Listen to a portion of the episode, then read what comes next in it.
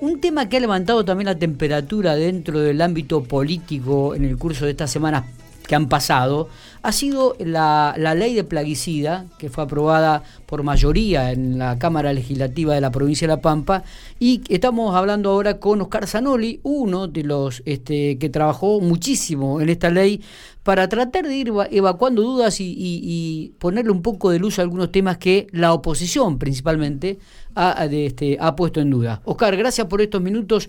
Miguel Lastra los saluda, estoy con Matías Oporto, Santiago Wigenhauser aquí en la mesa de Infopico Radio. Hola Miguel, Matías, Santiago, buen día, ¿cómo andan ¿Cómo estamos? ¿Bien? ¿Estamos descansando? Me dijo que estaban viendo algunos temitas para esta semana. ¿Se puede saber algún Estamos viendo... No, eh, tenemos que resolver a ver cómo continuamos con la ley de coparticipación, que fue un año totalmente atípico como para poder sacar esta ley por los recursos de los municipios y que el gobernador ha mandado una extraordinaria para que le demos tratamiento. Nosotros con un grupo de diputados del CEPUPA nos hemos recorrido todas las microregiones y hemos ido inclusive a pueblos del oeste.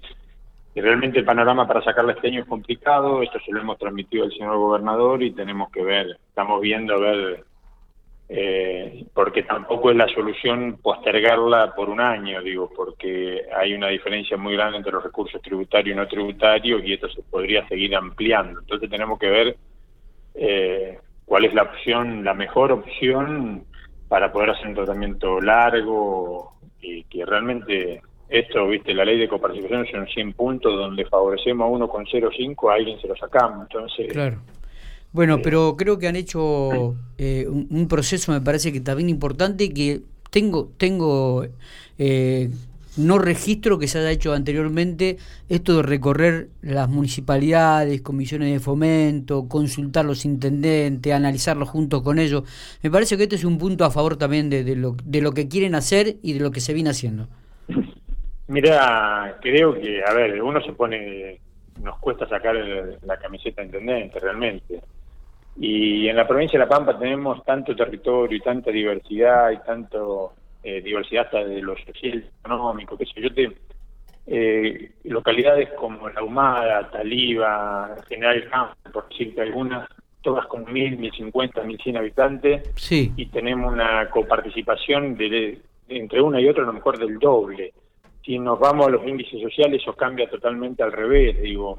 Eh, la Humada tiene, no sé si 0,40 y General Campos tiene 0,80, 0,90, digo, y esos recursos son todos los que votean todos los meses. Digo, después tenemos eh, poblaciones tal vez como, qué sé yo, Algarrobo, tiene 0,90 con 600, 700 habitantes, y tenemos Telén con 1.500, eh, con la mitad.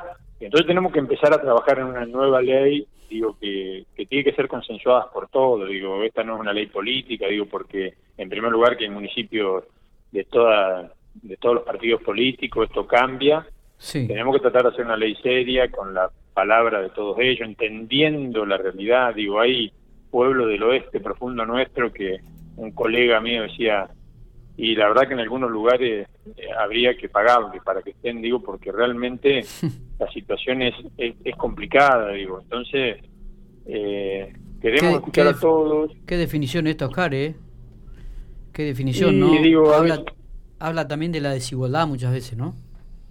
Sí, digo, se le ha, eh, si bien la provincia de La Pampa se ha descentralizado a través de, del FOCOCO, a través de la ley de regalía, donde el 50% eh, se distribuye en forma inversa a la población y esto favorece a los pueblos chicos, pero es cierto que también favorece a los pueblos chicos del oeste como de, del este. Digo, y inclusive en el este mismo tenemos eh, diferentes índices en localidades Petrequén, Maisonave casi iguales, al contrario, un poquito más grande mm, que Trequén y tiene la mitad de coparticipación que Maisonave, digo. Entonces, ya la, el tema de los recursos que algunos colegas diputados y que saben más que yo consideran que no hay que tenerlos tanto en cuenta, hay que ir buscando otras variables, eh, ha distorsionado mucho esto de poner una estación de servicio, de poner, qué sé yo, un filo como tiene Maisonave, de, de poner una panadería, de poner Digo, tenemos localidades que es una necesidad y hasta pierden plata. Y está muy bien que el Estado esté presente porque el privado va donde gana plata, ¿no es cierto? Digo, si no, nadie, el privado va y pone una estación de servicio en un lugar donde le dé pérdida.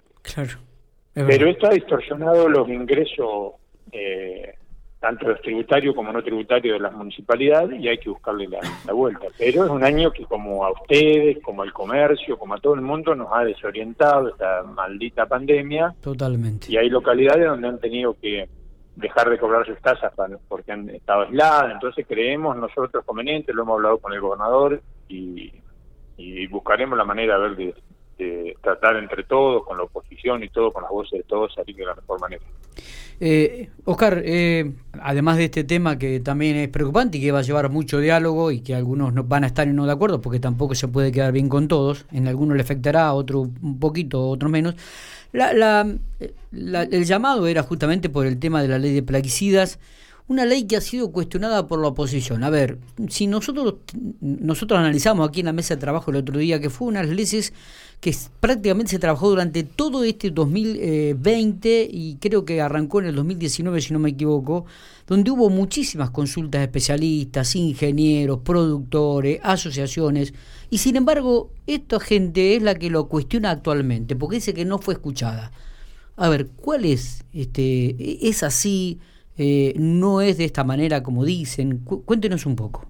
Si tengo un poquito de tiempo, te hago un breve relato, lo cual me es difícil porque soy bastante poco breve para, hablar. No, no, pero... empezó, el 3 de empezó el 3 de febrero, nos envió el Ejecutivo esta nueva ley de gestión de plaguicidas y fertilizantes. Automáticamente, te imaginas uno nuevo en esto, en plenario de comisiones, nos juntamos los, los cuatro presidentes de la comisión, me tocó presidir la mí ese plenario, eh, decidimos, tratándose de un tema complejo, parecido al que estábamos hablando recién de coparticipación, de escuchar a todos los actores.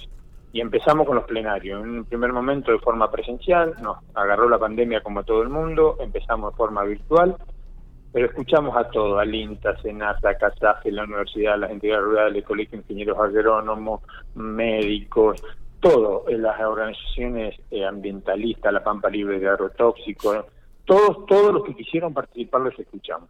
Después, eh, yo escucho, leo informativos como el de ustedes, así, gente que está en desacuerdo, y la puedo dividir en dos. En primer lugar, me llamó la atención lo de la oposición, porque mm. inclusive tenemos aportes valiosos que hemos puesto en, la ley, que lo hizo, que lo manifestaron y lo agregaron la oposición. Digo, y no me, no me avergüenza decirlo, digo, me parece muy bárbaro que hayan participado sí me llamó poderosamente la atención que no hayan votado artículos que ellos mismos propusieron. pero esto es una cuestión, estamos en democracia, todo el mundo puede hacer y actuar como quiere. Pero bueno, me llamó la atención. Digo, es una ley que tiene eh, 25 artículos referidos a la trazabilidad y al sistema de gestión de envase vacío. La ley original venía con un sistema de trazado individual, a propuesta de las entidades rurales y varios nos, manifestaron que era iba a ser costoso, que iba a ser una pérdida de tiempo y, dinero, y que por qué no averiguábamos a través de un balance de masa. Va, ellos en su primer momento, bueno, lleva 10, trae 10. La verdad que hicimos, eh, nos, nos, contactamos con Sabina Sasso, que es la que está trabajando a nivel nacional con el sistema de trazabilidad, averiguamos el mejor sistema que anda en el mundo, el de Brasil, a través de un balance de masa, y le dimos respuesta a ese sector. Como en otros puntos, digo, como poner también en ese sector las buenas prácticas, digo, le hemos tratado de dar respuesta a todos. Ahora si nosotros vamos directamente y nada más que a la distancia, donde también se le dio respuesta, porque eh, algunos nos, nos decían que nosotros podíamos estar haciendo aplicaciones a cero metros de una casa y otros también nos pedían, otros sectores nos pedían que querían que eh, se eh, prohíba total la aplicación de plaguicidas. Digo, nosotros eh, también existe un, en la Ley General de Ambiente el principio precautorio, el cual, si no hay argumentos científicos, digo, que, donde pueda, donde se pueda comprobar que un daño es irreversible, eso no implica que uno no tenga que actuar. Digo, uno tiene que actuar y, a, lo sumo el día de mañana, si algún argumento científico dice, mira, este, este producto se puede tomar, volver la, la legislación para atrás. Pero no podemos esperar a que haga mal para actuar. La, cuestión, Pero mismo La cuestión más discutida...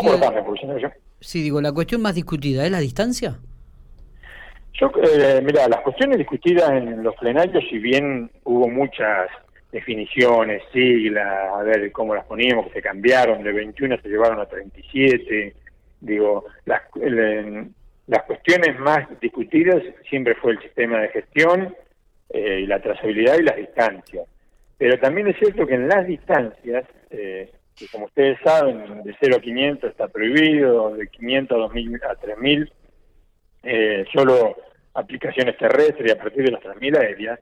También en el artículo 23, en el inciso H y N, eh, fija eh, las excepciones. Nosotros tenemos eh, gobernador de Uruguay, que recién hablábamos de los pueblos que tienen una chacra experimental, tiene digo, pegada al pueblo hacia el norte, también se incluyeron las excepciones, que aplicando buenas prácticas, que teniendo en cuenta las condiciones climáticas, eh, que también es una propuesta de las entidades rurales, eh, que se puedan hacer aplicaciones. Digo, a ver, lo que no queremos es que se siga haciendo una aplicación pegada a una casa. Tuvimos el relato de Inés Strisi, la chica de Realicó, que hace seis años viene peleándola por eh, con un cáncer, y no debe ser lindo que te estén eh, pegado a tu casa pasando una aplicación.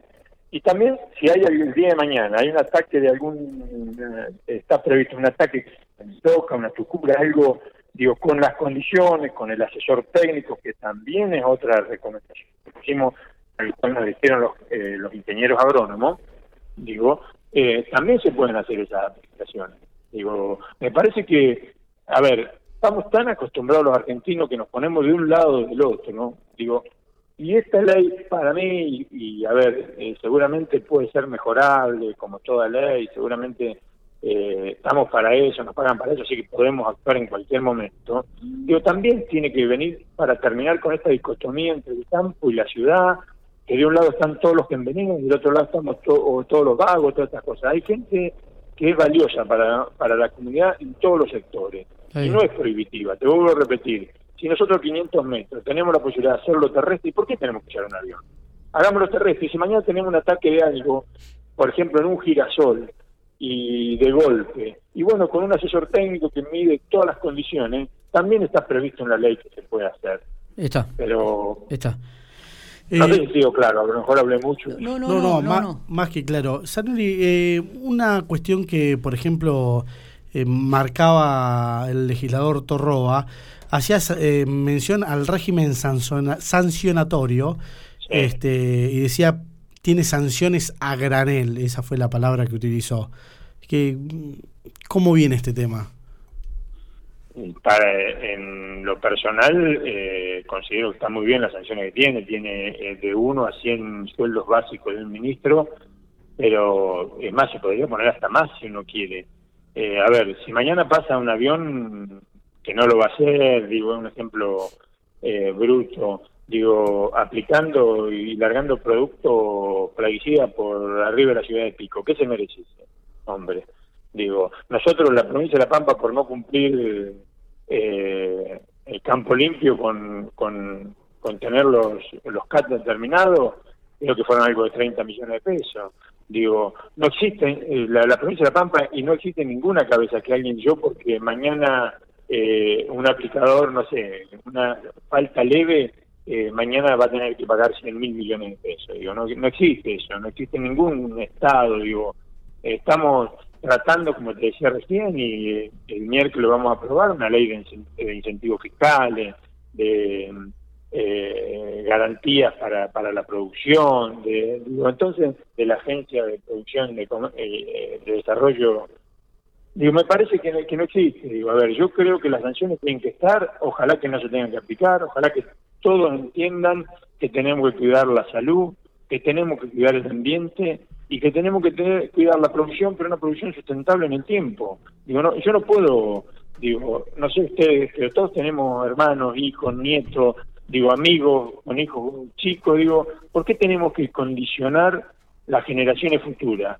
¿Por qué no agarramos y hacemos aplicaciones como se tienen que hacer? Entendemos que, nosotros, juntamente con Valeria Luján, presentamos un proyecto de agroecología para, para toda la provincia, pero principalmente para esta zona baja, donde le pedimos al Ejecutivo que en estos 500 metros eh, eh, de incentivos para hacer otro tipo de producciones. Digo, eh, a ver, la idea no es prohibir, la idea es regular y, como te dije, desde que empezamos teníamos gente como alguna gente de las entidades rurales Sí, sí. Eh, que nos decían cero metros, también teníamos gente que nos decía que no querían saber más nada. Os- Oscar, otro de los temas también picantes que ha tenido este 2020 es el tema de los bidones de agroquímico, ¿no? Estaba leyendo un relato de la chica Inés Estrici, paciente oncológica de- de la provincia aquí, de, Real- de- de la localidad de Realico, exactamente. Acá guardan los bidones de agroquímico en el garaje de las casas y luego los trasladan en las mismas camionetas con las que llevan a los chicos a la escuela, dice, la, dice Inés, ¿no? No hay conciencia del peligro de estos productos. ¿Cómo, ¿Cómo se va a regular esto? ¿Ya ha encontrado un camino de regulación del, del tema de los bidones? Este, ¿Se está allanando también este tema?